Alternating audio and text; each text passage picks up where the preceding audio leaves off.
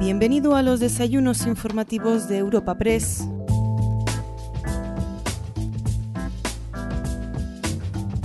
En esta nueva edición de los desayunos informativos de Europa Press contamos con Alberto Núñez Feijó. Recibimos al presidente de la Junta de Galicia y lo hacemos justo cuando dicha comunidad abandona la fase 3 y comienza la llamada nueva normalidad.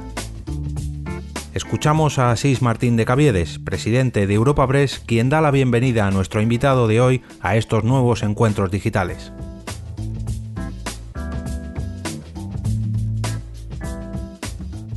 Bienvenidos a este encuentro informativo digital que esta mañana mantenemos con el presidente de la Junta de Galicia, don Alberto Núñez Feijóo. Querido presidente, querido amigo, muchas gracias de verdad en nombre propio de Europa Press, de Europa Press de Galicia, encabezado por nuestra delegada Rita Penedo, por ser tú la persona que esta mañana estés con nosotros. Muchas gracias de verdad. Eh, presidente, eh, vivimos momentos trascendentales en nuestro país. Nos encontramos esta semana, iniciando ya la última semana del estado de alarma, y quizás eso puede permitirnos atisbar un cierto futuro optimista en el campo sanitario, pero es igualmente cierto que en el campo político, en el campo social y sobre todo en el campo económico, lo que el futuro atisba es un camino lleno de dificultades ciertamente nada fáciles para nuestro país y en esa medida tampoco, tampoco para Galicia. Adicionalmente, Galicia tiene convocadas, tú has convocado, presidente, elecciones para el 12 de julio, lo cual supone un reto adicional tanto para Galicia como por el peso que Galicia tiene para España. En este contexto, en este difícil contexto, es especialmente de agradecer, es especialmente de agradecerte, presidente, el que estés esta mañana con nosotros. Yo no me quiero extender más, es a ti a quien queremos escuchar y además, créeme, con mucho interés. Así que, por favor, presidente, te paso la palabra con nuevamente un agradecimiento por parte nuestra. Muchas gracias, presidente. La palabra es tuya.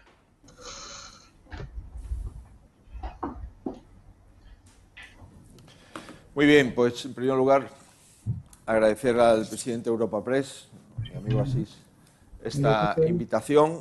A, comentaba con la delegada de Europa Press en Galicia que esto, esta nueva normalidad, como oficialmente se ha venido a denominar eh, los meses, eh, semestres y probablemente un año, año y medio, dos años todavía que nos queda para la vacuna, no nos gusta, no nos gusta. Em, para mí no me gusta el nombre, pero sobre todo estoy convencido que coincidiremos en que no nos gusta eh, esta forma de, relacionarnos cuando además queremos, en algunos casos, no tener una reunión de trabajo, sino tener una posibilidad de compartir un momento crucial para nuestro país y un momento eh, no menor de dificultades eh, económicas y sociales sin haber resuelto definitivamente los problemas sanitarios. Eh, agradecer a Europa Press esta posibilidad desde aquí, desde la sede central de la Junta de Galicia, desde San Caetano en Santiago, y también eh, agradecerle a todas las personas que nos siguen a través de este, de este sistema, a las autoridades que me consta de Madrid, también de Galicia y de otros lugares que eh, están conectadas, y por supuesto a la oportunidad y a la ventana que nos ofrece Europa Press para desde Galicia aportar nuestra visión a la situación actual. Quisiera eh, pedir perdón inicialmente porque creo que en este momento debo dirigirme antes que nada a los ciudadanos de Galicia. Y mi primer mensaje en el primer día del levantamiento del estado de alarma en la comunidad autónoma es eh, felicitarles. Felicitarles por el esfuerzo colectivo que han venido haciendo desde el 13 de marzo que la Junta de Galicia decretó alerta sanitaria y desde las primeras horas del 15 de marzo cuando entró en vigor el Real Decreto Ley eh, del estado de alarma aprobado en Consejo de Ministros la tarde del día 14 de marzo. Yo les felicito y les doy las gracias por, su responsabilidad colectiva. sin duda, el ser eh, y estar en este momento fuera del estado de alarma y, por lo tanto, haber recobrado todos los derechos constitucionales eh, que nos asisten como ciudadanos españoles es una, una oportunidad que no debo dejar pasar para agradecerle su responsabilidad durante todo este tiempo, su sentidiño y su forma de entender las responsabilidades individuales que es, al final, eh, por suma, las responsabilidades colectivas. Esto es un paso adelante, eh, creo ya, definitivamente, atisbando el final del túnel, que el próximo domingo toda España eh, abandonará el estado de alarma y empezaremos, espero, con acierto y con mesura, a gestionar con rigor, con responsabilidad y, en consecuencia, eh, con prudencia la situación eh, pandémica que todavía tenemos, los riesgos que no son menores, dado que vamos a abrir las fronteras a partir del 21 de, de marzo, es decir, de forma simultánea, abrimos nuestra nación, las partes que la componen y también las fronteras de nuestra nación, espacio Schengen, excluida eh, Portugal, que lo hará el 1 de julio. Por tanto, eh, lo que vamos a vivir en Galicia eh, es un ensayo de cómo vamos a vivir sin estado de alarma y a tal efecto la comunidad autónoma, el gobierno de la comunidad autónoma ha aprobado el, el viernes anterior para que esté en vigor desde las 00 horas de hoy, pues una apertura gradual, prudente, en la que básicamente en primer lugar, por supuesto, recobramos nuestros derechos civiles y, por tanto, no hay limitaciones para reuniones en los interiores de los domicilios, en nuestras casas, para reunirnos con las personas en cuanto al número que consideremos oportuno. Antes había limitaciones, creo recordar, no podía haber reuniones de más de 20 personas. Esas limitaciones constitucionales, lógicamente, se dejan sin efecto y lo que hemos hecho es una apertura gradual de nuestras tiendas, de nuestras cafeterías, de nuestros restaurantes, de nuestros hoteles, de nuestras eh, instituciones culturales, etcétera, al 75% del aforo, así como abrimos los parques infantiles, porque entendemos que el ocio al aire libre de los niños tiene menos riesgo que eh, en, locales cerrados y tenemos que ir eh, teniendo este tipo de actuaciones y empezamos, en definitiva, a recobrar poco a poco la normalidad añorada. ¿Por qué tomamos la decisión de dejar sin efecto el estado de alarma? Bueno, en primer lugar porque eh, nosotros hemos venido desde el principio eh, planteando que ante situaciones epidemiológicas iguales, lo lógico era ah, tener eh, situaciones en limitación de derechos iguales. Desde el principio hemos planteado la posibilidad de movilidad dentro de la comunidad autónoma, dado que todas las provincias estaban en una situación epidemiológica similar. No lo hemos conseguido porque el Gobierno no lo ha considerado hasta el pasado lunes, que empezamos en fase 3, y las decisiones sanitarias se deben de tomar, eh, las decisiones políticas, perdón, se deben de tomar siempre con respaldo sanitario. Y en este momento, hasta el día de ayer, Galicia es la comunidad autónoma con menos eh, contagios nuevos por 100.000 habitantes, tanto en los últimos 14 días como en los últimos 7 días. Estamos eh, en, en, un entorno de 0,41 en los últimos 7 días España está en el 3,69 y en los últimos 14 días Galicia está en el 0,85 y el conjunto de la nación en el 9,52. Por tanto, estamos entre 8 y 9 veces, incluso 10 veces, por debajo de la media de España en cuanto a nuevos contagios por 100.000 habitantes en los últimos 7 y en los últimos 14 días. Y eh, ante esta situación hay que asumir la responsabilidad de eh, facilitar eh, nuestras relaciones sociales y, por supuesto, nuestra economía en esta situación. La segunda cuestión que quisiera trasladar y compartir con todos ustedes es una de las necesidades que la pandemia ha vuelto a poner de manifiesto y que lamentablemente en España está bastante olvidada en los últimos tiempos y que yo sigo deseando que nuestra nación recupere cuanto antes.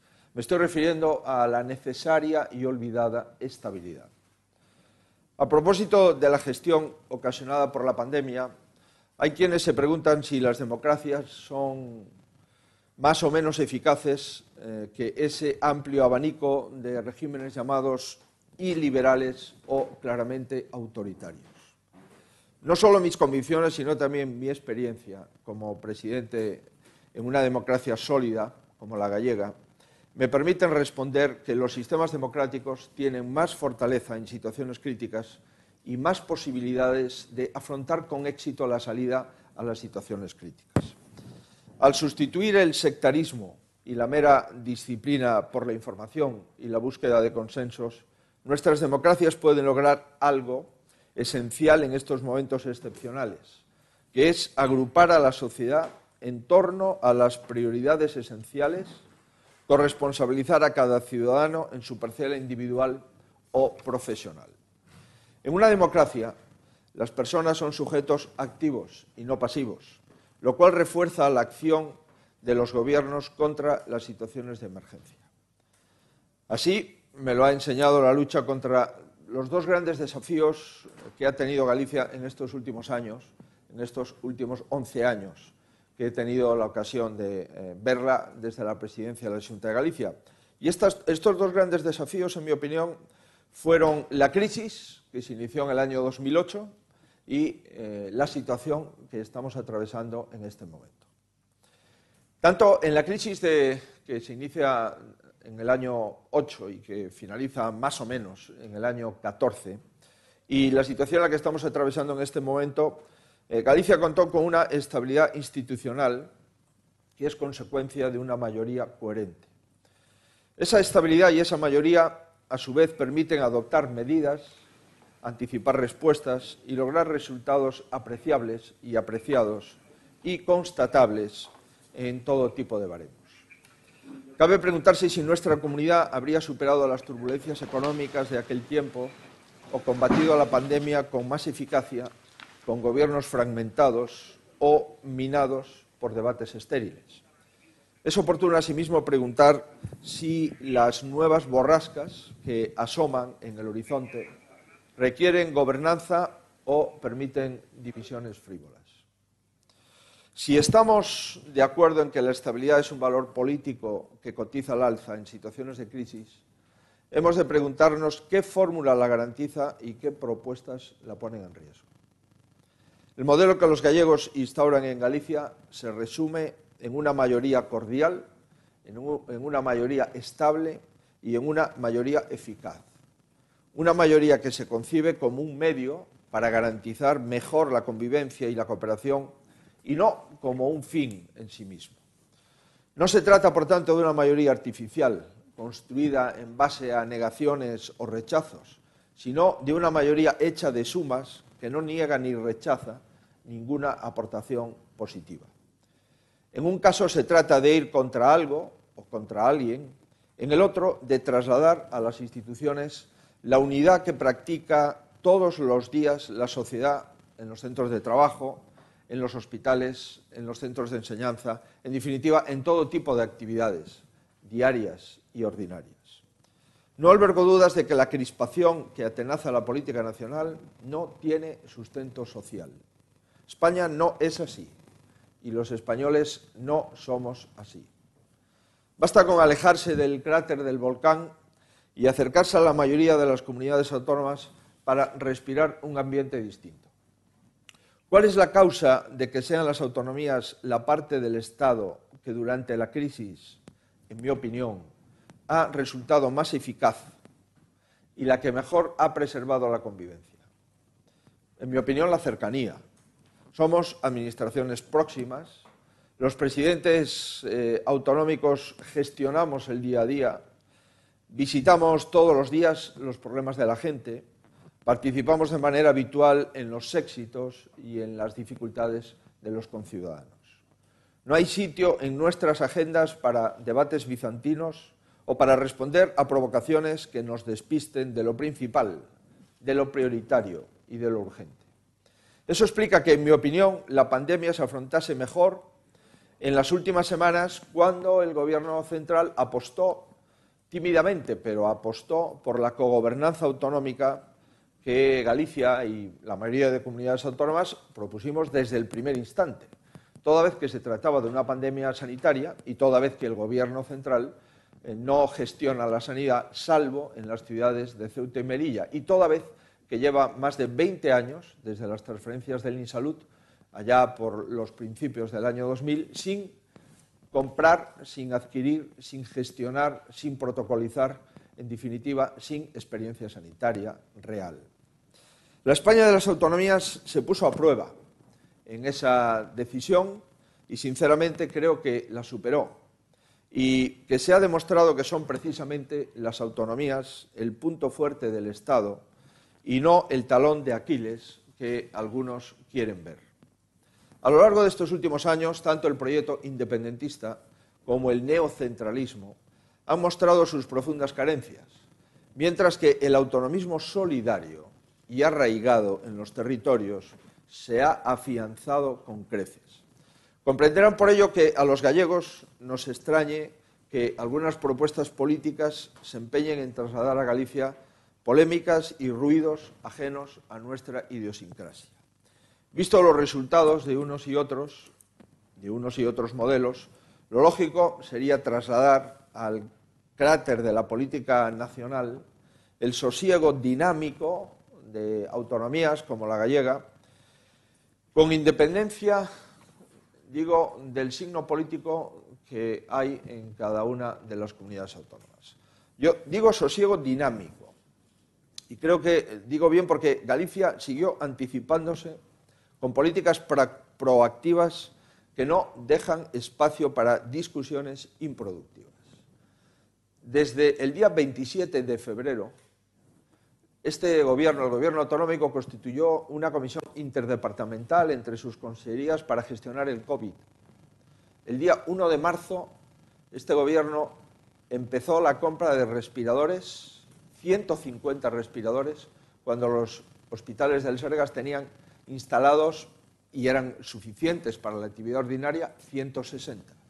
Por tanto, el 1 de marzo decidimos duplicar eh, el volumen de respiradores ante eh, la pandemia que estaba llamando a las puertas ya de nuestro país con infectados y a millas de la costa balear, es decir, en Italia.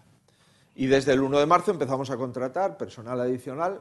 En primer lugar, fueron un conjunto de 60 profesionales sanitarios hasta totalizar los 1.700 profesionales sanitarios que hemos venido contratando durante todos estos días. Y desde principios de la pandemia constituimos una comisión clínica con nombre y apellidos, con jefes de servicio y de departamento, con responsables de las unidades de infecciosos, de urgencias y emergencias, de eh, medicina interna, de las unidades de cuidados intensivos, también, por supuesto, de enfermería, de médicos de atención primaria, y estos todos los lunes, de todas las semanas, nos reuníamos para establecer protocolos de actuación, para valorar el impacto del COVID con tasa de ataque del 15, del 20 o del 30%, para diseñar los circuitos internos de urgencias y de las plantas de hospitalización entre pacientes COVID y pacientes no COVID, y para prever eh, el aforo de UCIs necesario e incluso tomar la decisión de empezar a desplegar dos hospitales de campaña, uno en Coruña y otro en Santiago, que finalmente no fueron necesarios activar. En definitiva, esta anticipación desde el punto de vista clínico profesional, con personas no conocidas por el presidente de la comunidad autónoma, ni designadas por él, sino por personas que son presidentes de las sociedades científicas ya sea de unidad de cuidados intensivos o de urgencias y emergencias, y por los responsables que venían funcionando en los hospitales y en los centros de atención primaria en los últimos años, que ha sido útil, determinante y que sigue siendo, porque los protocolos de apertura fuera del estado de alarma que estamos implementando esta semana han sido validados y a veces confeccionados por el propio Comité Clínico del Servicio Gallego de Salud. Digo también anticipación porque simultáneamente a ese comité clínico constituimos una comisión de expertos económicos, formada por CEOs de las principales empresas gallegas, del clúster de la automoción o de las empresas energéticas de gas, como Reganosa, o el director financiero de Inditex, que la multinacional gallega eh, puso a nuestra disposición con todo ese equipo para diseñar eh, eh, los proyectos que entendíamos debíamos de plantear para reactivar y dinamizar la economía gallega. Este comité de expertos que se reunió también con académicos de Economía y otras ciencias, así como el presidente del Consejo General de Economistas, el Foro de la Economía Gallega, el Círculo de Empresarios de Galicia, trabajaron y nos fueron planteando propuestas en cuatro documentos. Documentos que puse a disposición del Gobierno central a medida que se iban elaborando. Primer documento, documento de liquidez, documento segundo de solvencia de las empresas, documento de flexibilidad de relaciones laborales y también un documento para la reactivación y dinamización de la economía gallega. Los tres primeros, liquidez, solvencia y flexibilidad de relaciones laborales, los puse a disposición de los ministerios de Trabajo, de Economía, de Hacienda y, por supuesto, de la Presidencia del Gobierno. Pues bien, hemos actuado, pues, de acuerdo con protocolos y con criterios clínicos y económicos validados por la sociedad civil y validados también por las mejores cabezas, el mejor conocimiento y la mejor disposición con el objetivo de acertar. Fuimos coherentes con esas propuestas. En el ámbito clínico, con resultados eh, evidentes, y es que hoy Galicia tiene solo siete personas en UCI, nada más.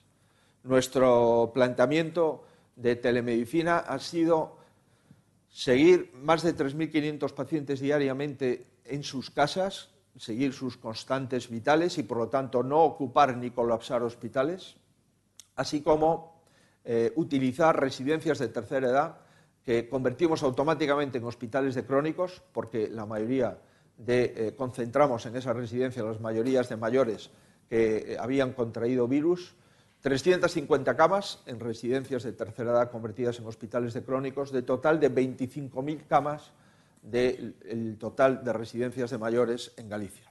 Llegamos a tener 1.000 eh, personas infectadas, de esas 25.000, y en este momento el número de personas infectadas son 7. 7 personas infectadas que supone el 0,02 del total de eh, personas eh, que viven en las residencias de tercera edad en la comunidad autónoma.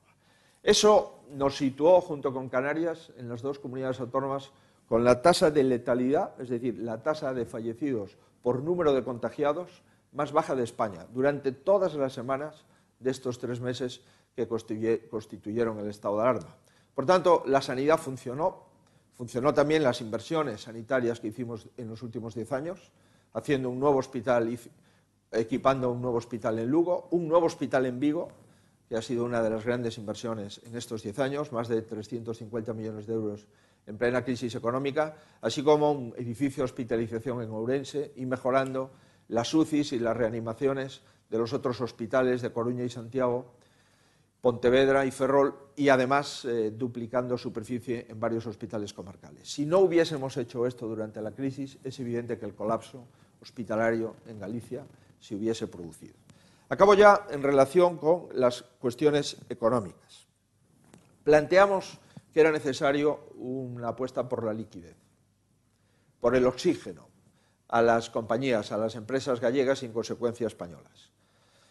Tomamos la decisión de eh, inyectar 250 millones de euros a las empresas gallegas adicionales al recurso del ICO, con créditos de cuatro años, un año de carencia y todos los intereses financiados al 100% por la comunidad autónoma.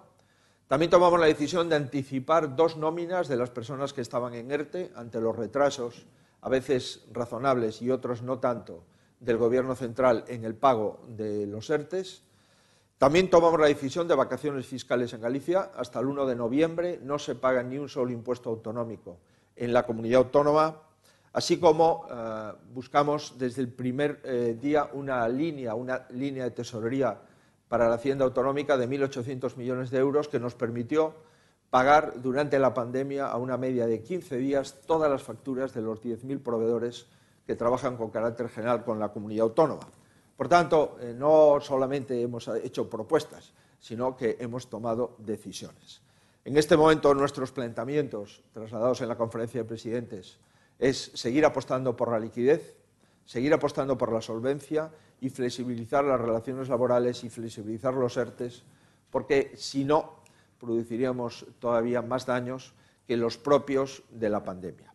Hemos planteado también bajar el IVA, bajar el IVA al sector del turismo y al sector de la hostelería del 10 al 4 y por supuesto no entendemos cómo las mascarillas en España siguen con un IVA de un 21% cuando son las propias autoridades sanitarias las que con buen criterio en determinadas circunstancias obligan a la utilización de, ese, de esa protección. Eh, todo esto, eso sí, manteniendo el presupuesto de la comunidad autónoma que hemos reorganizado y siendo favorables a la contención del déficit público y siendo favorables también a la contención de la deuda pública. Y es que Galicia tiene seis puntos de deuda pública por debajo de la media de España en términos de PIB, lo que supondría para la comunidad autónoma una capacidad de más de 3.000 millones de euros que no hemos utilizado durante los años anteriores, 3.000 millones de euros menos de deuda para equipararnos a la media de deuda de comunidades autónomas. Por tanto, creemos que la reordenación del gasto ha de ser prioritario al incremento del déficit y al incremento de la deuda pública. También hemos diseñado, por supuesto, un plan de recuperación social. Y es que el plan de reactivación económica y dinamización de la economía tiene que pasar también en su vertiente por la recuperación social, que trata de dar respuesta a las personas eh, sin hogar, a las personas con más dificultades, a las personas vulnerables y utilizar la sociedad civil, las organizaciones, eh, las entidades de economía social para trabajar con ellas en la implementación de todas las medidas de recuperación social, medidas de conciliación, facilitando un cheque de 500 euros a las familias cuyos pareja trabaja ambos, dado que las guarderías todavía no están abiertas, facilitar eh, la contratación de una persona para el cuidado de los menores o también, en el caso de los mayores, para el cuidado de esos mayores, facilitar acuerdos con los restaurantes gallegos y reactivar su propia economía con menús para personas con ingresos reducidos en los que el 60% del menú lo financia la comunidad autónoma y también tarjetas monedero de hasta 300 ah, euros al mes en función del número de personas eh, en las que puedan eh, hacer una compra de alimentos de higiene o de farmacia a personas que están en una situación de vulnerabilidad por pérdida de sus puestos de trabajo, personas que estaban a veces en economía sumergida y que mientras no cobren la renta de integración social de Galicia o ahora parece la, eh, renta mínima, puedan tener situaciones puente para mantener su dignidad. Eh, finalizo ya. Eh, hemos practicado una lealtad crítica con la Administración Central. Hemos aportado ideas. Yo nunca he hecho una declaración a los medios de comunicación antes de decirles aquí, en esta misma sala, al presidente del Gobierno y a mis colegas presidentes autonómicos. Hemos aportado propuestas, a veces eh, se han tenido en cuenta, la mayoría de las veces no se han tenido en cuenta. Hay otras que sí se han tenido en cuenta, pero con retrasos de semanas, y lo cierto es que esta aportación de lealtad y sometimiento al mando único nunca se ha discutido ni un instante desde la comunidad autónoma. Eh, en esta línea nos parece inadecuado el reparto de los 16.000 millones de euros que el Gobierno central ha dicho que iba a transferir a las comunidades autónomas. Digo que lo ha dicho porque de momento no están aprobados ni están transferidos y tampoco eh, hemos estado de acuerdo en una, eh, en mi opinión, en una agresión al sistema industrial gallego con decisiones o indecisiones que ponen en peligro eh, dos tipos de industrias en la comunidad autónoma. La primera, la industria del aluminio básico, la fabricación de aluminio primario, única fábrica de España, que se sitúa en el norte de la provincia de Lugo, donde llevamos sin tarifa eléctrica para los grandes consumidores de energía en nuestro país desde finales del año 2018 y donde, con que no adoptemos una decisión, podremos perder la única fábrica de aluminio primario que tiene España, lo cual sería un grave error, perder la fabricación de este metal, metal que es clave en el presente para la alimentación, la farmacia, la construcción civil, por supuesto también la aeronáutica, el ferrocarril, la automoción. Sería un grave error y yo espero que el Gobierno lo rectifique, así como eh, el, ataque, entiendo, eh, absolutamente injustificado a todas las industrias que se sitúan en las zonas marítimo-terrestres, me refiero a las conserveras, a las depuradoras y también a los frigoríficos que desde hace siglos están donde tienen que estar al lado del mar y que, sin embargo, un artículo de la Ley de Cambio Climático parece que va a hacer cenar sus posibilidades de mantenimiento en esas zonas. Señoras y señores, amigas y amigos, la Galicia de hoy ofrece muchas respuestas reconfortantes. La Galicia de hoy dice que sí es posible que un territorio que en otro tiempo fue epítome del subdesarrollo hoy sea una economía moderna. Y es que en los últimos diez años eh, la renta per cápita en Galicia ha sido la que más ha subido eh, en España junto con la de Extremadura y estoy convencido que la Galicia de hoy dice también que la democracia no obstaculiza, sino que refuerza las respuestas eficaces en situaciones de crisis. Galicia reafirma, en suma, que una estabilidad asentada en una mayoría cordial y una mayoría útil es una herramienta fundamental para la convivencia y para el progreso. Más allá de las etiquetas vacías, el galleguismo español y europeo que nos empeñamos en practicar tiene consecuencias positivas, que se plasman en decisiones que finalmente repercuten en el bienestar de los ciudadanos. Hoy habla con ustedes un representante de ese modelo construido por los gallegos y que nos sirve para afrontar con más garantías estos momentos difíciles. Formamos parte de esa política nacional, de esa política de Estado que no está basada en el ruido. Ojalá que lo que ha dado en llamarse nueva normalidad dé paso igualmente a una nueva normalidad política que se inspire en los valores que se aportan desde algunas autonomías. De momento, los ecos que nos llegan de los debates nacionales no invitan excesivamente al optimismo, pero como comprenderán, una tierra que alberga los restos del apóstol Santiago siempre tiene posibilidades de eh, esperanza. Muchísimas gracias, Europa Press, por esta oportunidad, por dejarme eh, trasladarles la visión desde este córner de España y de Europa, que es Galicia, y muchísimas gracias por poder. Eh, dirigirme a tantas personas y a tantos suscriptores de una de las agencias de noticias más independiente, en mi opinión, y más profesional o profesionalizada que conozco. Muchísimas gracias, presidente. Eh, tenemos aproximadamente 40 minutos y muchísimos asuntos, así que nos vamos a meter en faena. Obviamente, como usted entenderá, vamos a hablar de la pandemia, vamos a hablar de Galicia, de las perspectivas electorales para el 12 de, julio. Vamos a hablar de la situación general en el país y vamos a hablar también de la situación en su partido, en el Partido Popular, y también de este concepto nuevo que acaba de introducir usted en el, debate político, esto del sosiego dinámico, que es un concepto realmente interesante. Pero antes, permítame, eh, presidente, son ustedes, van a ser ustedes la, vanguardia en, este, en la incorporación a este oxímoron nuevo de la nueva normalidad, que es un proceso que está lleno de incertidumbres. En este sentido, me gustaría preguntarle, porque toda España va a, estar, va, a poner los ojos esta semana en, Galicia. Me gustaría preguntarle cuáles son sus temores, es decir, cuáles son las principales incertidumbres ante este proceso nuevo del que no hay memoria.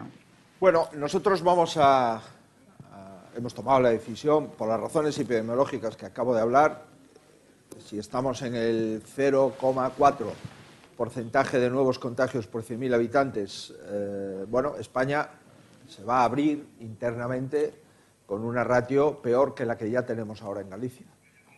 Y España va a abrir sus fronteras ah, al conjunto del espacio, del espacio Schengen también con una eh, situación peor la que tenemos hoy en Galicia. Por lo tanto, si el domingo próximo el estado de alarma eh, finaliza, es evidente que Galicia tenía que adoptar una decisión que tiene su riesgo, pero que entiendo que gobernar eh, es tomar decisiones y ser coherente con los propios eh, datos epidemiológicos que refleja la situación eh, de Galicia en este momento.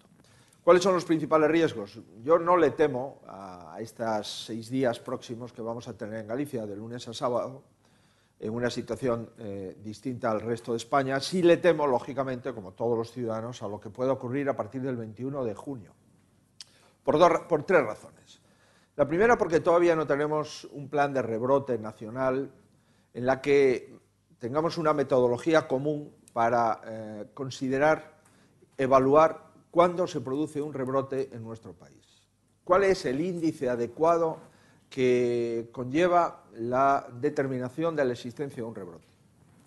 Leí hace poco que en Alemania el gobierno federal considera que los Länder que tengan un porcentaje inferior a 3 por 100.000 habitantes se consideran que tienen una situación de cierta control y normalidad, y cuando un lander supera eh, el 3 por 100.000 eh, habitantes, automáticamente entraría a activarse el gobierno federal.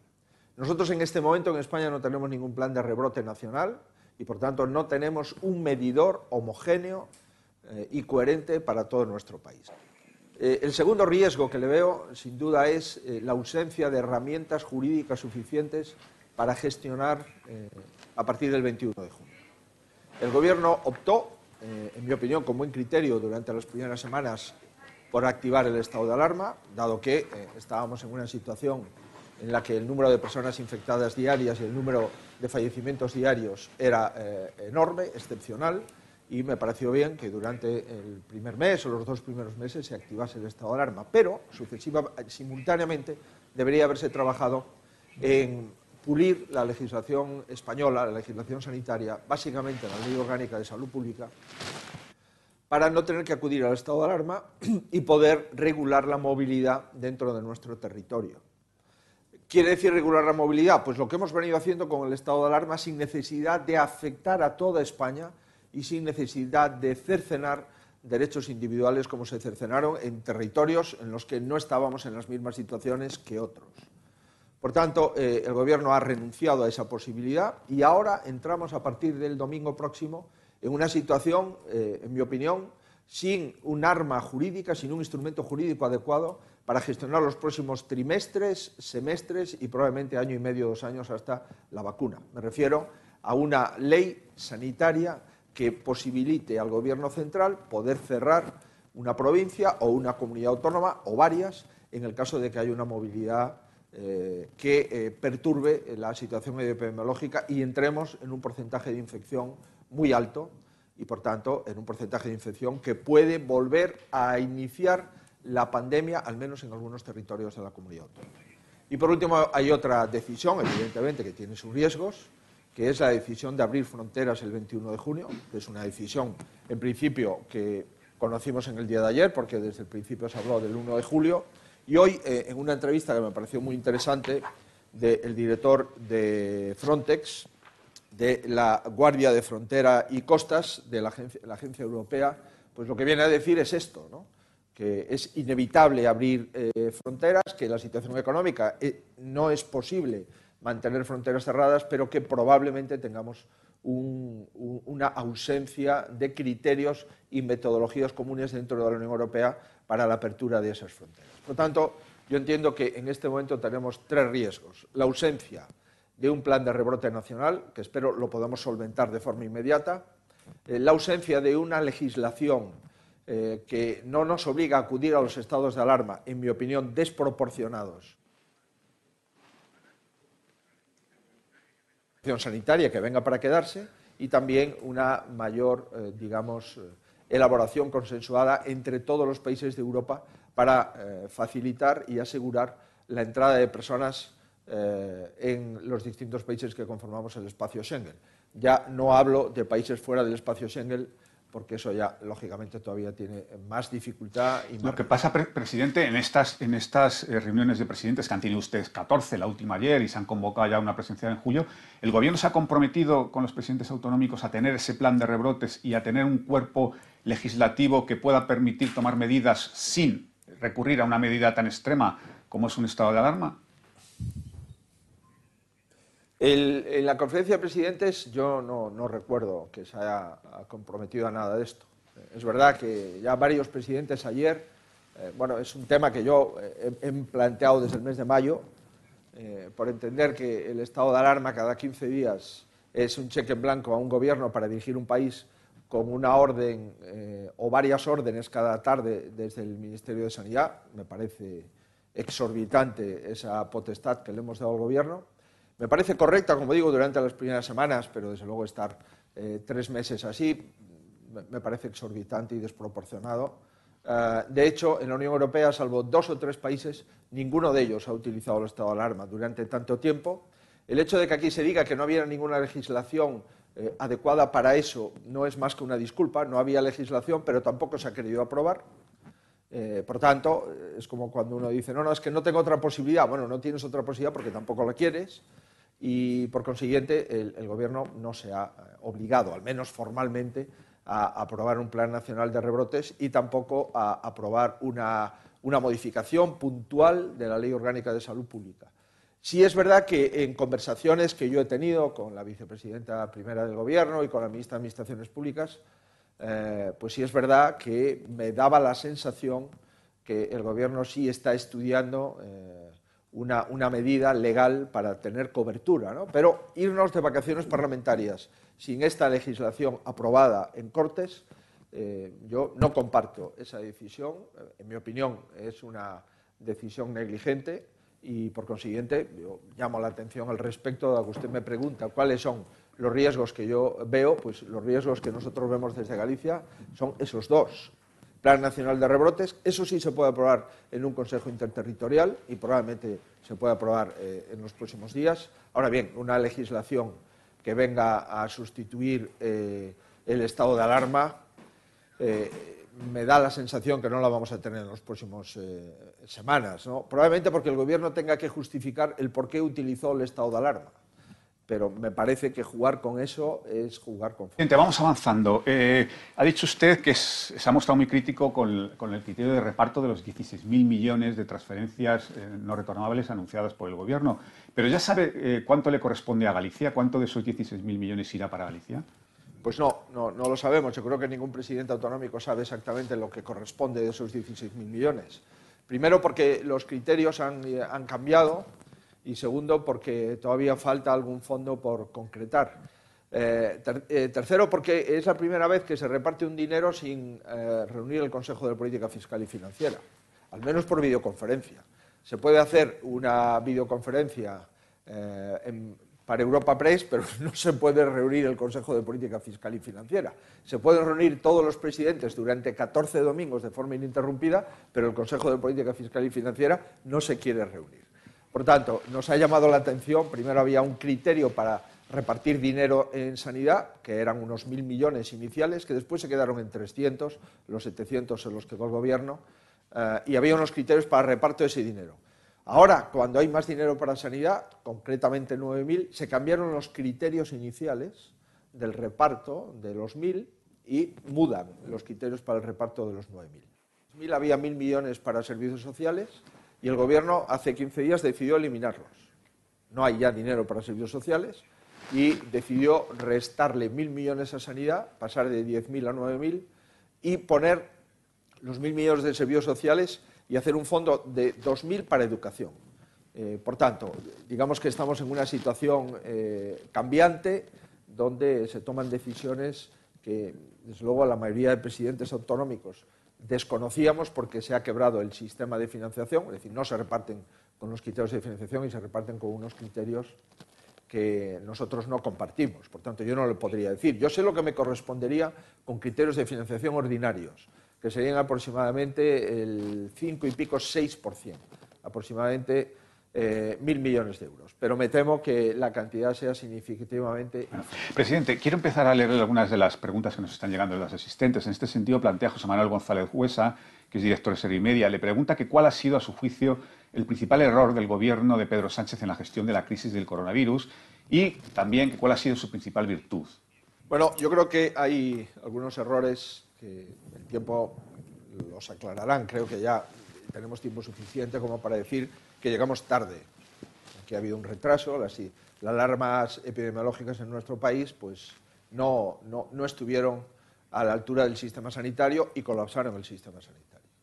Por tanto, llegamos tarde a, a, esa, a esa pandemia. Fíjese, una comunidad autónoma modesta como esta, si el 27 de febrero activa la Comisión Interdepartamental del COVID y el 1 de marzo compra respiradores, duplica el aforo de respiradores en el Servicio de Salud. 1 de marzo, es evidente que, hombre, yo entiendo que el Ministerio de Sanidad, que conozco un poco, debería de eh, alentarnos eh, sobre este tipo de cuestiones.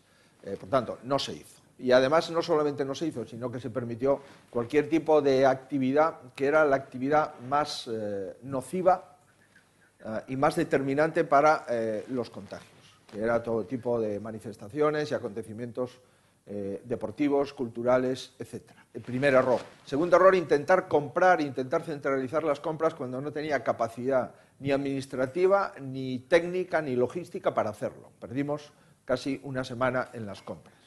Y el tercer error, en mi opinión, es esta falta de rigor en el análisis y en el balance de los datos. Y es que todavía hoy hay comunidades que notificamos lógicamente todos los días a las 6 de la tarde, creo recordar, o a las 9, no recuerdo exactamente la hora, que tenemos que notificar al Ministerio y no aparece en las, eh, estadísticas oficiales. Esto es grave, especialmente grave. ¿no? Eso supone un coste reputacional enorme eh, para nuestro país, supone también una falta de ética hacia eh, nuestros muertos y, por supuesto, eh, para las familias es impactante que nuestro país no, no quiera incluir en las cifras oficiales lo que realmente ha ocurrido durante estos meses, es negar la realidad. Y yo creo que estas tres cuestiones, el haber llegado tarde ha sido eh, una, una responsabilidad política de primer nivel, eh, el intentar comprar cuando no había capacidad para ello y centralizar las compras ha sido un error. Y, por supuesto, el persistir e insistir eh, en una contabilidad creativa en, las cifras de infectados, en las cifras de fallecidos, eh, es un error que continúa en el tiempo y que yo desconozco, salvo pensar o creer que cuantos menos datos se den, pues menos impacto internacional tendrán las cifras de mortalidad en nuestro país. Pero me parece tan cruel esa decisión que espero que se deban a otras causas y que al final tengamos la contabilidad real que haga eh, un poco de justicia a, las personas que han perdido la vida y sobre todo a sus familiares. Eh, ¿Cuál es el acierto? Bueno, yo creo que el acierto del, del Gobierno ha sido, en mi opinión, reunir durante 14 domingos consecutivos a los presidentes autonómicos. ¿Por qué? Bueno, porque al final el gobierno, por mucho mando único que tenga, al final el mando único consistía en transportes, en aeropuertos, puertos y en protocolos, que por cierto salían con horas de antelación antes de su aplicación obligatoria. Pero ha conseguido eh, lo que los presidentes autonómicos eh, hayamos apoyado al gobierno y ha conseguido que los presidentes autonómicos hayamos ejercido como representantes ordinarios del Estado en nuestras comunidades autónomas y se haya creado una atmósfera crítica, pero una atmósfera de lealtad y creo que eso ha sido una decisión política inteligente por parte del Gobierno. Presidente, vamos a hablar de dos asuntos básicos para la economía gallega, que es Alcoa, que se ha referido usted en su intervención, y el turismo. Respecto al primer asunto, permítame que le lea la pregunta que hace José de, eh, de Cora Paradela, que es director general del grupo El Progreso. Dice que según su criterio, ¿en qué orden de importancia negativa para la crisis de Alcoa habría que colocar estos cinco factores? Precio de la energía, se ha referido usted a ello, Alcoa, el mercado internacional de aluminio, la Junta de Galicia y el Gobierno de España. Bien, eh, bueno, está muy bien los cinco ítems eh, que plantea. Pues yo creo que están eh, ordenados con bastante razonabilidad, salvo los dos últimos. Eh, sin duda, el primer problema es que España tiene un precio energético que hace muy difícil que se pueda producir eh, acero o aluminio en, nuestro país. Eh, eso es evidente.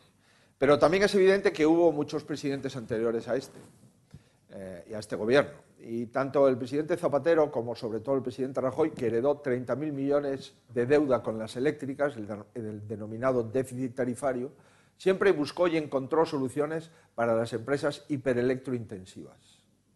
Por tanto, el precio de la energía para producir el aluminio primario no debe de exceder de 35 o 38 euros el megavatio y el año pasado y el anterior se pagaron a una media de 47 48 euros el megavatio. Con lo cual Alcoa lleva perdiendo dinero en el año 2018 y en el año 2019, más de 100 millones de euros acumulados en pérdidas. Por tanto, mientras no haya una decisión del Gobierno que apueste por mantener la industria eh, de aluminio, industria de acero en España, estamos abocados al cierre. Y aquí hay un planteamiento ideológico, un planteamiento energético ideológico, que está impidiendo que el Gobierno tenga la sensibilidad que tiene para otros sectores económicos o para otras decisiones eh, industriales. Eh, y me preocupa, me preocupa muchísimo, me preocupa muchísimo porque Alcoa es a Lugo lo que Citroën es a Vigo o lo que Inditex es a Galicia. Por tanto, perder eh, esa industria eh, durante una pandemia sería no solamente un error político imperdonable, sino que sería eh, una decisión que no podemos permitirnos. Ahora que el objetivo es rehabilitar las empresas, inyectar liquidez a las empresas, incluso inyectarle préstamos participativos para mantener la solvencia, fíjese las decisiones de Alemania o de Francia con sus empresas, sería un gravísimo error que por un planteamiento ideológico energético eh, del gobierno central se deje caer a una industria hiperelectrointensiva, la, la industria que más energía consume en relación a sus costes de toda España. El 40% de los costes de producción de aluminio es la, eh, la, energía. Segundo lugar, además ahora se da la particularidad de la bajada del precio del aluminio como consecuencia de la disminución de la demanda, como consecuencia del de, eh, problema económico mundial y es que eh, se están fabricando menos coches, se está eh, realizando menos casas y hay en este momento una tensión enorme eh, sobre el, problema de la demanda de aluminio. Esto será coyuntural. En tercer lugar, Alcoa. Alcoa es una multinacional americana que ha tomado decisiones drásticas en su país, ha cerrado fábricas en su país, ha cerrado fábricas en otros lugares y las únicas que le quedan en Europa son Noruega y España. Noruega, sus costes energéticos son muy inferiores a España y por tanto la de España es eh, la que está en peor situación desde el punto de vista de competitividad. En mi opinión, Alcoa no ha invertido eh, lo suficiente y no se ha modernizado lo suficiente en los años anteriores. También es verdad que se lo pusimos fácil. Nunca tuvo, eh, y mucho menos en los últimos dos años, un escenario de planificación de coste energético que le podía permitir plantear un business plan, un plan estratégico con inversiones si sabe cuál es el precio de la energía eh, estable para poder financiar esas propias inversiones. Eh, en, tercer, en cuarto lugar, el Gobierno central, insisto, yo llevo 11 años aquí, he visto lo de Alcoa, ha habido crisis con Alcoa, sobre todo cuando debíamos 30.000 millones a las empresas eléctricas por el déficit tarifario y, sin embargo, tanto el ministro Soria como, por supuesto, el presidente del Gobierno y el secretario de Estado eh, Alberto Nadal, eh, buscamos soluciones y buscamos eh, alternativas con Europa, los sistemas de interrumpibilidad. Después, cuando hubo que bajar el sistema de interrumpibilidad, introducimos una, una aportación a los presupuestos del Estado. España está recaudando más de 250 millones de euros por las emisiones de CO2. Lo mínimo que podía hacer era ponerlas a disposición de las industrias hiperelectrointensivas, cosa que no ha hecho. Y por último, la Junta de Galicia, yo doy cuenta de la Junta de Galicia. A nosotros Alcoa nos pidió para bajar sus costes un gasoducto para una parte de la fábrica y buscamos un acuerdo en aquel momento con Naturgy y se financió un gasoducto de 30 millones de euros. Si no, Alcoa ya hubiese tenido problemas hace años. Y nosotros estamos a disposición de Alcoa para todo aquello que signifique invertir, para todo aquello que signifique modernizar sus instalaciones y reducir sus costes. Por tanto, yo creo que esto es, en mi opinión, y creo que es una opinión objetiva, créame, no tengo más interés que Alcoa se mantenga. No tengo ningún interés en discutir con el gobierno central eh, los asuntos de Alcoa, pero no puedo aceptar bajo ningún aspecto que mientras veo cómo se solucionan problemas en otros lugares, se deje caer la única fábrica de aluminio primario que tiene España. Por tanto, no, tengo más interés que Alcoa se mantenga y estoy a disposición del Gobierno central para cualquier planteamiento que la Junta de Galicia pueda hacer. Ahora bien, las cuestiones que escucho del Gobierno central diciendo que la industria es una competencia exclusiva de las comunidades autónomas, verá usted, esto además de, ser eh, una falta de respeto, eh, bajo ese criterio lo que podemos hacer es simplemente clausurar el Ministerio de Industria porque no se necesitaría en España. Pero esto no es un problema industrial, ¿eh? esto es un problema energético. Y el precio de la energía y las decisiones energéticas en nuestro país es una competencia exclusiva de la Administración central.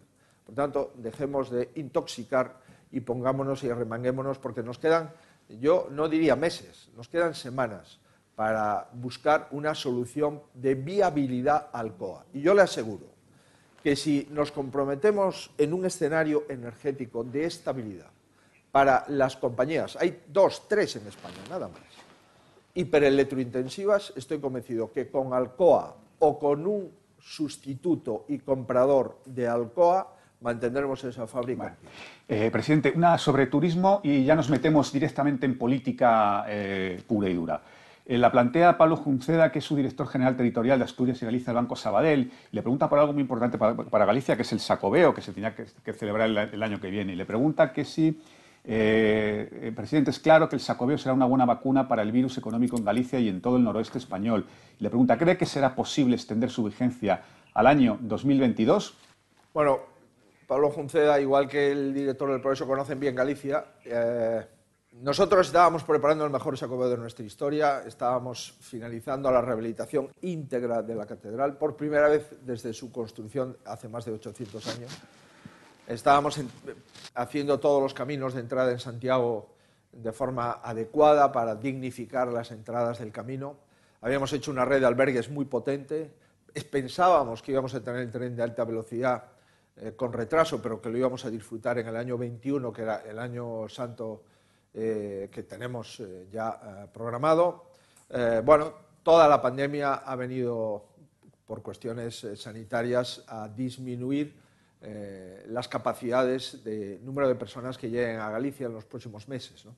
Efectivamente, nosotros hemos planteado al Arzobispado de Santiago ampliar el año santo al año 22 el arzobispado nos ha contestado que eso es una decisión que le corresponde exclusivamente a la Santa Sede y en esas estamos. Por tanto, eh, es evidente que hay año, año, hay sacobeo porque hay año santo y el año santo es una decisión exclusiva del ámbito eclesiástico. Pero bueno, yo eh, tengo fe en que podamos eh, buscar alguna solución para ampliar el sacobeo durante varios meses del año 22 y así esponjar el número de peregrinos y de personas que teníamos previsto llegasen a Galicia en los entornos de 8 o 9 millones de personas, en vez de en un año, pues que lo podamos hacer en un año y medio. Vamos a ver si obtenemos eh, esa, esa autorización de la Iglesia y concretamente de Roma, porque por lo que nos ha dicho el obispo de Santiago, esto es una decisión más de la Santa Sede que de la Iglesia española. Nos esperaremos. Eh, presidente, el día 12 de julio, elecciones en Galicia. ¿Hay alguna encuesta, tiene usted alguna encuesta que quiera compartir con nosotros? Nos encantaría.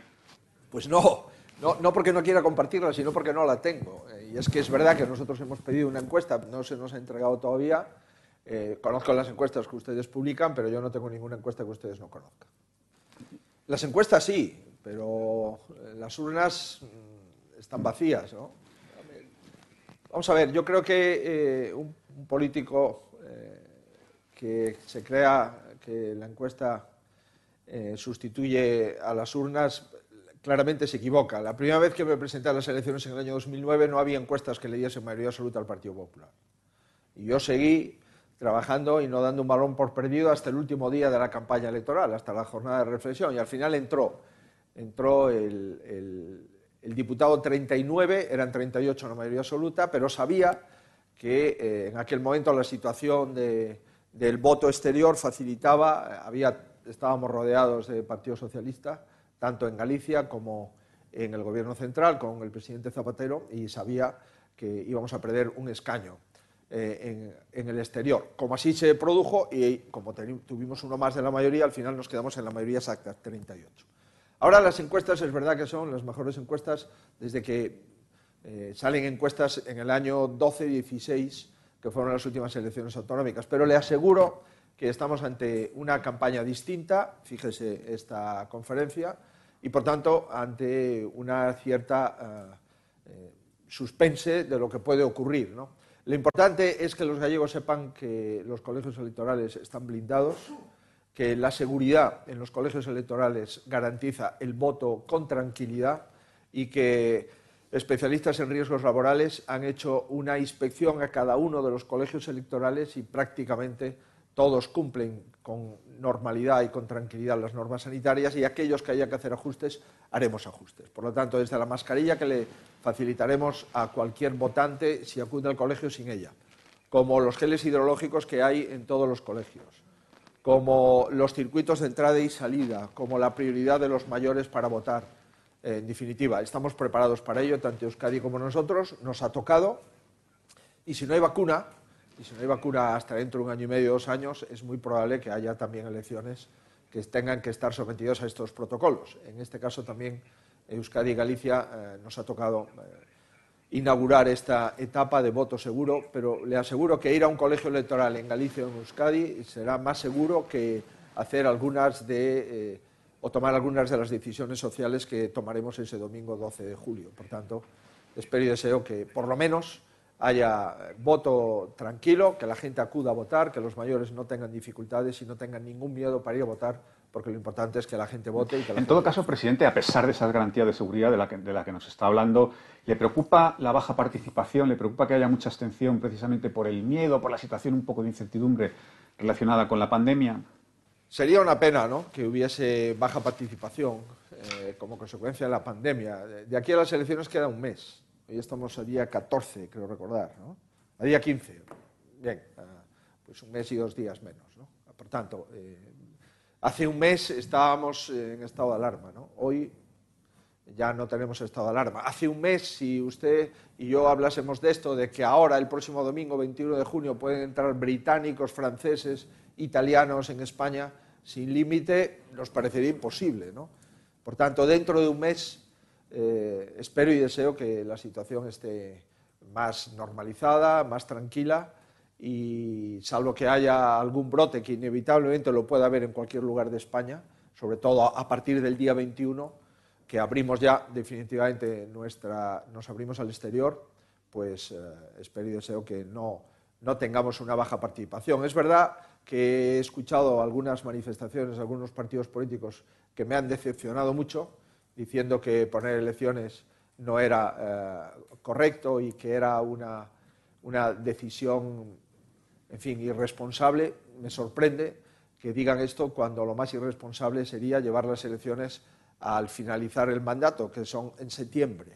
Porque en septiembre, con probablemente un millón de personas que entren en Galicia durante los meses de julio, agosto y septiembre, eso sí que sería una, eh, una cierta irresponsabilidad. Y además me sorprende que haya partidos políticos que digan esto cuando han votado eh, a favor de que en Euskadi se celebren el 12 de julio las elecciones. Pero parece ser que hay partidos que en Euskadi quieren las elecciones el 12 de julio y esos mismos no quieren las elecciones en Galicia el mismo día. Pero, en fin, estas son cuestiones que espero que los gallegos eh, perciban y, lo más importante, insisto, los colegios electorales, desde el punto de vista de prevención de riesgos desde el punto de vista sanitario están blindados, tanto eh, los vascos como los gallegos. Presidente, le pregunta eh, Mariano Calleja, el compañero Mariano Calleja, que es de ABC, le dice que se invitaría a Cayetán Álvarez de Toledo a participar en algún acto electoral en la campaña de las elecciones gallegas. Comprendo la pregunta y seguro que ustedes comprenden la respuesta. Eh, por supuesto que cualquier militante del PP, y si además es una militante que tiene eh, una responsabilidad importante dentro del partido está invitado a participar en la campaña gallega, no, cabe la menor duda. Y por tanto no hay, eh, digamos, una respuesta eh, que no sea la respuesta de la lógica y la respuesta de la coherencia. Yo espero que haya militantes y responsables y dirigentes del Partido Popular que quieran venir a Galicia a hacer campaña, por supuesto, y yo estaré muy, muy a favor de que lo hagan Vamos a, iniciar eh, probablemente el primer acto político con la presencia del presidente Casado y yo también le he pedido, eh, no solamente al presidente Casado, que, que, ayer por la tarde repasábamos los temas de la campaña gallega, sino también al presidente Rajoy, que venga a su tierra, es militante del Partido Popular de Galicia y nos da pues, ánimo y además es una persona muy querida en la comunidad autónoma. Presidente, eh, ¿cree usted que el Partido Nacional, es decir, la dirección nacional, está en esta idea del sosiego dinámico a la que se refería usted en su intervención inicial? probablemente si nos preguntásemos qué hubiese ocurrido si se hubiesen invertido eh, las fuerzas políticas que estuviesen gobernando en España, probablemente si reflexionásemos qué hubiera ocurrido si el Partido Popular estuviese en el gobierno ah, y hubiese decretado seis semanas largas de estado de alarma, cómo hubiese reaccionado el Partido Socialista o Podemos, o los independentistas. Probablemente si el Partido Popular estuviese en el gobierno y durante todo este tiempo hubiese ocultado la cifra de fallecidos, ¿qué hubiese ocurrido y cuál sería el comportamiento del Partido Socialista, Podemos y los independentistas? ¿Y qué hubiese ocurrido si el Partido Popular pues, hubiese pactado en el Congreso cuestiones con Esquerra Republicana o con Bildu, como ha pactado el Partido Socialista y Podemos. Por tanto, cuando uno eh, eh, quiere hacer una reflexión, entiendo que la debería hacer completa. Sí sabemos qué ha ocurrido en España cuando el Partido Popular empezó la gobernabilidad de nuestro país con el mayor déficit público, el mayor descuadre de cuentas públicas y debiéndole a todo el mundo más de 280.000 millones de euros a proveedores y con las cajas de ahorro quebradas. Yo sé lo que pasó porque estaba ahí. Y sé cómo se rodeaba el Congreso de los Diputados y cómo se hacía scratch a los representantes y a los miembros del Gobierno, cómo se insultaba de forma continuada y constante a los mismos y el lío que se montó con el ébola, con una persona infectada, el lío que se montó y eh, los planteamientos en aquel momento del diputado Sánchez y del señor Iglesias. Por consiguiente, fíjese, si el Partido Popular hubiese estado al mando de la pandemia y hubiese tomado las decisiones con improvisación y con retraso y con ocultación que ha adoptado este gobierno, no quisiera yo pensar cuál sería eh, la actitud de los partidos que ahora están en el gobierno. Durante tres estados de alarma, con un cheque en blanco, se le dijo que sí al estado de alarma al presidente del gobierno y a, sus eh, coaligados.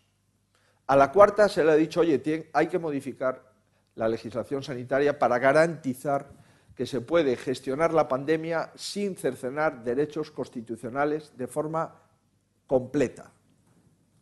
No, no sé, no, el gobierno le, dio exactamente igual y siguió. Y siguió pactando por la mañana en una parte del Congreso con Bildu, en la otra con Esquerra, en la otra con Ciudadanos, en la otra con el PNV, en fin, eh, sometiéndonos a unos pactos eh, de gentes y de partidos cuyo único objetivo, en algunos casos de los que acabo de mencionar, es que no haya Estado. Por tanto, yo eh, creo que el Partido Popular ha estado a la altura de las circunstancias, sin duda, y fíjese, yo soy, lógicamente, miembro de ese partido. Nosotros hemos ayudado al Gobierno a salir de esta situación. Mientras el Partido Popular estaba haciendo la lógica oposición y alternativa en el Congreso de los Diputados, todos los presidentes autonómicos del Partido Popular estábamos ayudando al Gobierno. El presidente de Murcia, la presidenta de Madrid, el presidente de Andalucía, el presidente de Castilla y León, yo mismo, estábamos aportando propuestas al Gobierno de la Nación desde la más absoluta lealtad. Probablemente eh, esto no hubiera ocurrido si fuese al contrario. Por, consiguiente, claro que estoy eh, ante la seguridad de que el Partido Popular eh, ha tenido un comportamiento de Estado mucho más y mucho más intenso que los socios del gobierno de, Sánchez. No hay duda.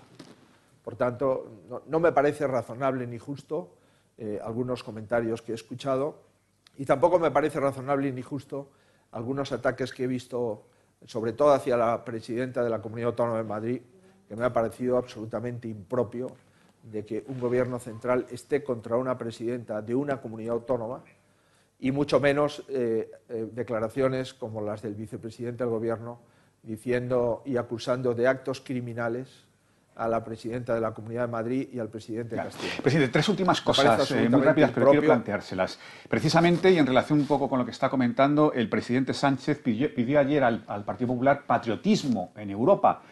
¿Por qué cree usted que hace esa petición? ¿Cree que el Partido Popular en, Europa se ha situado eh, en, la parte más dura del Partido Popular Europeo? Yo creo que esto es eh, bastante fácil, ¿no? Intentar también echarle eh, la responsabilidad al Partido Popular de eh, que la Unión Europea establezca, pues lógicamente, cautelas para un país al que le va a entregar muchísimo dinero de transferencia incondicionada y le va a prestar mucho dinero. ¿no? Decir que también la culpa es de la oposición nacional, hombre, no deja de ser un planteamiento un poco infantil. Y se lo digo desde la desde la mayor de las eh, responsabilidades y de respetos.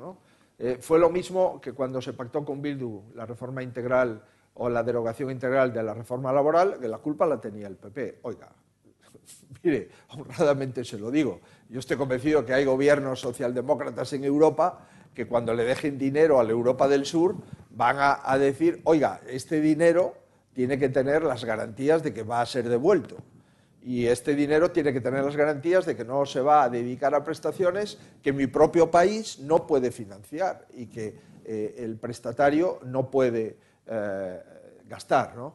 Por tanto, me parece que no, no sé, no, no me parece proporcional. Eh, la penúltima, presidente. Hay dos periodistas, dos compañeros, Carmen del Riego, de La Vanguardia, y Fernando Jauregui, de, columnista de OTR de esta casa, que plantean básicamente la misma pregunta de diferente forma. Le leo eh, tal como la plantea Fernando. Dice, sus declaraciones de ayer sobre los aciertos y errores lógicos del Gobierno han provocado cierto revuelo en el Partido Popular. Y le pregunta, ¿mantiene que es necesario un pacto transversal PSOE-PP que incluso pudiera traducirse en un gobierno de salvación o de gran coalición?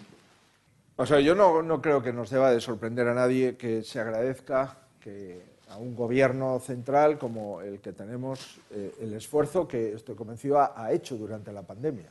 Eso es perfectamente compatible con decir que el gobierno ha llegado tarde a la pandemia, que el gobierno ha creado problemas en las comunidades autónomas por su incapacidad para compras centralizadas y que el gobierno nos está ocultando los datos de, fallecidos en la pandemia. Yo creo que las dos cosas son perfectamente compatibles.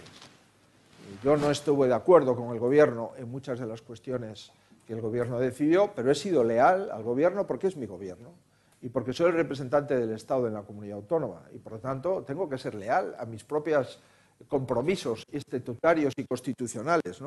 Y es evidente que eh, no era fácil, eso es verdad, y que el primer gobierno que se eh, enfrenta ante una pandemia de esta naturaleza, pues lógicamente eh, ha cometido, en mi opinión, más errores de los razonables, pero eh, estoy convencido que ha intentado acertar.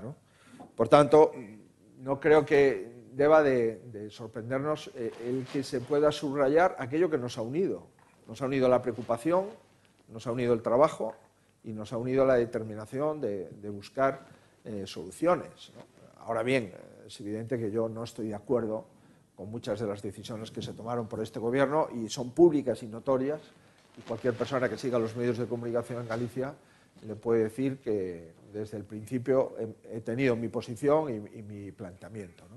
Yo claro que abogué en su día por intentar eh, evitar un gobierno con un, planteamiento ideológico anacrónico como los que sustentan a Podemos. ¿no? No, existe en Europa un gobierno como el nuestro, ¿no? No existe. Y claro que intenté que el gobierno no estuviese en manos del independentismo vasco y catalán, ¿no? Pero bueno, no fue posible y me di cuenta que no era posible porque aquel no es no de Sánchez cuando estaba en la oposición es el mismo no es no que practica con el PP cuando está en el gobierno. ¿no? Por tanto, oiga, si no es posible, pues lógicamente nosotros somos la única alternativa que tienen los españoles para que haya un cambio de gobierno. Y como única alternativa que tienen los españoles, vamos a ejercer la alternativa. Eso sí, con lealtad y con mesura, pero también con determinación, porque si no, no estaríamos cumpliendo nuestra labor constitucional. Y la última, presidente, es también bastante obvia. Si sale usted reelegido como presidente de Galicia, ¿se compromete a permanecer los cuatro años al frente del gobierno gallego? Esa pregunta me la han hecho en el año 2016 más o menos formulada del, mismo tenor y ya ve que estamos aquí en los últimos estertores de la legislatura y volviendo a, presentarme a las elecciones. ¿no? Eh, no digo yo con esto que me presentaré a una quinta. ¿eh? no, no, es que ha dicho que no se va a presentar a una quinta, de hecho. ¿no? pero sí, eh, yo intento cumplir mis compromisos y de, de momento los he hecho desde el primer día. Cuando llegué a Galicia en el año 2003, después de la experiencia sanitaria en el gobierno de Aznar y de presidir eh, Correos, que ha sido una, gran experiencia para saber que el gasto público no solamente hay que saber gastarlo, sino que también hay que saber ingresarlo. Y Correos opera en el mercado y es una buena empresa paquetera en este momento. ¿no? Pues, eh, como digo, cuando llegué aquí ya me decían que yo venía para volverme a Madrid. ¿no? Esto viene desde el año 2003. ¿no? Fíjese usted, estamos en el año 2020 y todavía hay eh, alguna duda al respecto. Yo intentaré cumplir mi compromiso si los gallegos me firman el contrato. Si, no me dan el contrato, como es natural, eh, no, podré ejercer de presidente de la comunidad, pero si los gallegos me renuevan el contrato, intentaré ser un presidente de la comunidad que defienda los intereses de Galicia y los intereses del Estado como representante ordinario en Galicia del Estado español.